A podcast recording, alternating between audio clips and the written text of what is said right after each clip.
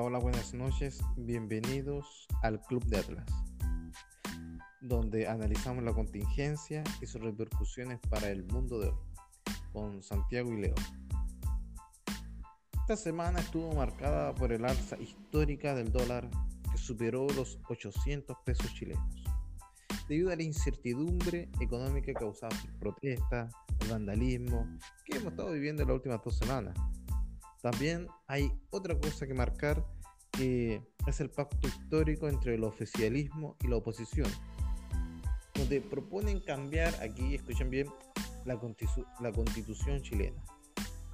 Debido a esto, personajes de renombre como Axel Kaiser en las redes sociales ponen un tweet que dice, si los inversionistas entendieron bien lo que la clase política chilena decidió ayer, el dólar debería llegar a los mil pesos de hoy. Leonel, ¿tú qué opinas sobre el tweet de Axel Kaiser? Muy buenas noches, Santiago.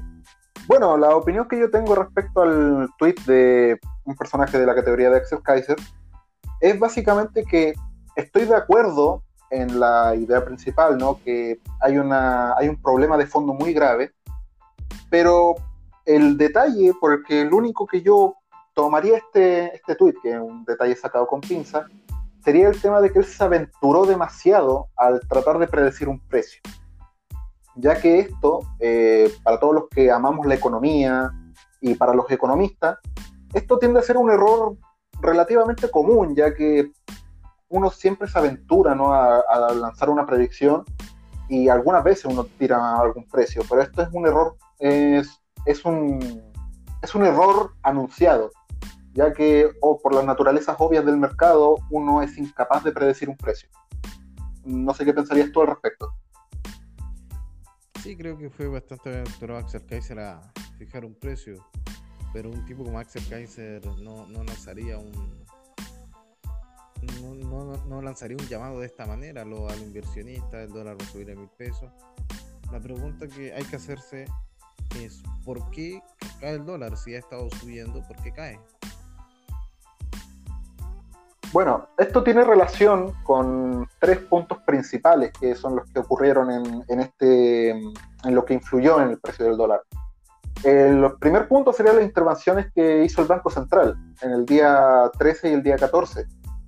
Luego tendríamos el pacto histórico que ha llegado, al cual ha llegado el gobierno. Y un tercero sería el movimiento de las inversiones en Chile. ¿Por qué? En primer lugar, el dólar subió por la incertidumbre política, ¿no? Esto sumado a una, a una baja en las inversiones brutal generó el alza del valor del dólar, que en realidad era una devaluación del peso. Y luego la baja se debió a la intervención que realizó el Banco Central, más el pacto acordado, lo cual llevó que algo de inversión se recuperara, pero como dije, esto no significa que la economía se vaya a recuperar. Mm, ¿Qué piensas tú? Entonces yo puedo sacar como conclusión de lo que estás diciendo que la inyección de, dólares al mercado nacional por parte del Banco Central es, una bajada del dólar artificial. Entonces, tenemos que hacernos la siguiente pregunta para ti, para mí, para las personas que andamos a pie por la calle. ¿A quién realmente beneficia la baja del dólar? Que es de forma una baja del dólar artificial, recordando eso es artificial. O sea, el peso chileno se devalúa, el dólar va al alza, pero Banco Central inyecta su, su dinero y tenemos esta baja artificial. ¿A quién beneficia, Leonel? ¿Quién crees tú? Concretamente esto beneficia a la clase política, ¿no? Eh, la clase política siempre trata de venderse como la solución a, a, los problemas de la economía, ¿no? A los supuestos problemas de la economía. Lo mismo pasa con el intervencionismo. Esto sencillamente los beneficia a ellos, ya que ellos son los que pueden ocupar eh, los sucesos políticos para justificar la bajada del dólar, siendo que no son la razón principal, simplemente son una variable más. Eh, pero en, estricto rigor, estas esta mecánicas no, no aportan, no ayudan a largo plazo. Esto es una medida a corto plazo que simplemente beneficia a la clase política. Ok, entonces las personas de pie no, no se ven beneficiadas con la bajada artificial del, del dólar.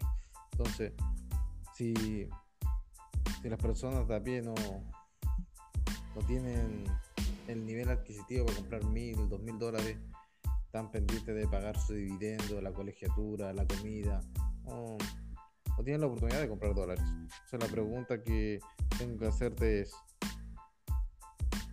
¿qué le recomiendas tú a las personas que tienen que hacer con esta bajada del dólar artificial, con esta oportunidad que da el Banco Central de bajar el dólar? ¿Qué, qué, le recomiendas tú a las personas?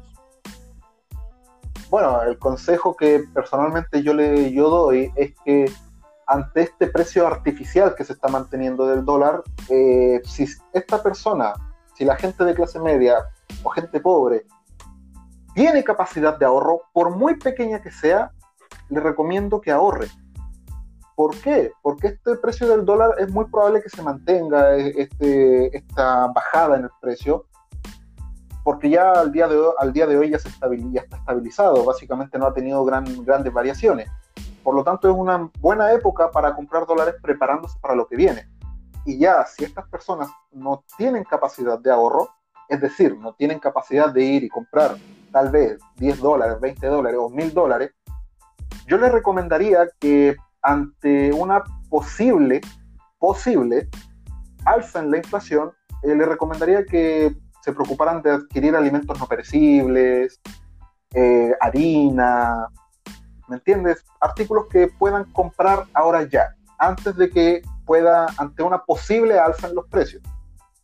Eso es lo que yo recomendaría. Con, un nivel de incertidumbre como el que está viviendo Chile, y tú mismo tocaste el tema de la inflación, ¿puedes explicarnos de forma sencilla y rápida qué, qué es la inflación y por qué se produce la inflación? Bueno, aquí yo voy a citar al gran economista eh, Milton Friedman, que él decía, la inflación es siempre y en todo lugar un fenómeno monetario. ¿Ok? Esto es algo que cualquier amante de la economía o cualquier persona que entienda conceptos básicos de economía lo va a entender y es cierto. La inflación, muy simplificado, sería la pérdida de poder adquisitivo del dinero esto se puede se ve afectado por puede ser por la, el exceso de oferta monetaria o bien por la baja demanda monetaria. En el caso de Chile podríamos estar estamos frente a un segundo caso que vendría a ser una baja en la demanda de pesos, que fue lo que afectó y generó que el peso se devaluara. Ante esto, eh, la inflación se traduce en que todos los precios representados en unidades monetarias van a subir. Y tenemos un ejemplo muy claro. En el mes de septiembre Chile tuvo una inflación muy buena del 0.01%. Casi cero.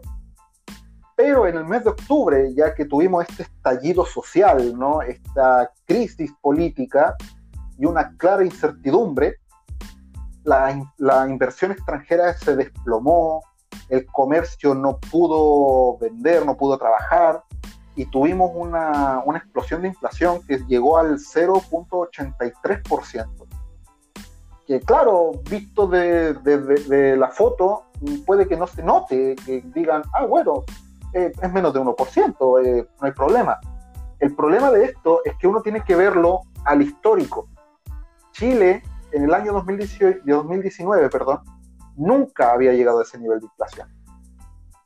Y la verdad me, impresiona que se diga tan poco, porque la verdad yo no he visto ningún noticiero, no he visto ningún columnista que toque este tema. Y es un tema bastante importante. Ahora, lo más probable es que este tema se toque para la inflación cuando sepamos la inflación de noviembre, ya que lo más probable es que veamos un efecto rebote. Básicamente vamos a tener un mes muy malo anteriormente y un mes actual no tan malo. Y en la foto se va a ver bonito, ¿no? Vamos a pensar que crecimos, pero la verdad es que no. Esto va a tener una repercusión muy negativa en el proyecto anual chileno, por así decirlo. ¿Qué te parece? Bueno, eh, así como lo planteas tú, parece algo un poco tétrico. ¿Qué podemos decir? Bueno, para resumir lo que es la inflación, entonces sería que por culpa de la especulación, por culpa de los problemas sociales que está viviendo Chile en un futuro, está haciendo que las cosas salgan más caras. O sea, si antes compraba un kilo de pan a 1.500 pesos, voy a terminar pagando 1.700, 1.800. ¿Eso es la inflación? Eh, correcto, la inflación eh, es eso. Ahora, eh, tampoco hay que ser tan alarmista, la inflación que vamos a tener no va a superar tanto, pero para un país como el de Chile, que históricamente había tenido una de las inflaciones más bajas en Latinoamérica, esta inflación, esta explosión de pérdida de poder adquisitivo del dinero, claramente va a repercutir en la economía chilena. Ok. Bueno, vamos a dejar este podcast hasta aquí. A nuestras personas que nos escuchan, si te gustó nuestro análisis, suscríbete al Club de Atlas en Spotify y en Google Podcast. Lo vemos en el próximo podcast. Saludos. Saludos y hasta otra. Hasta la próxima.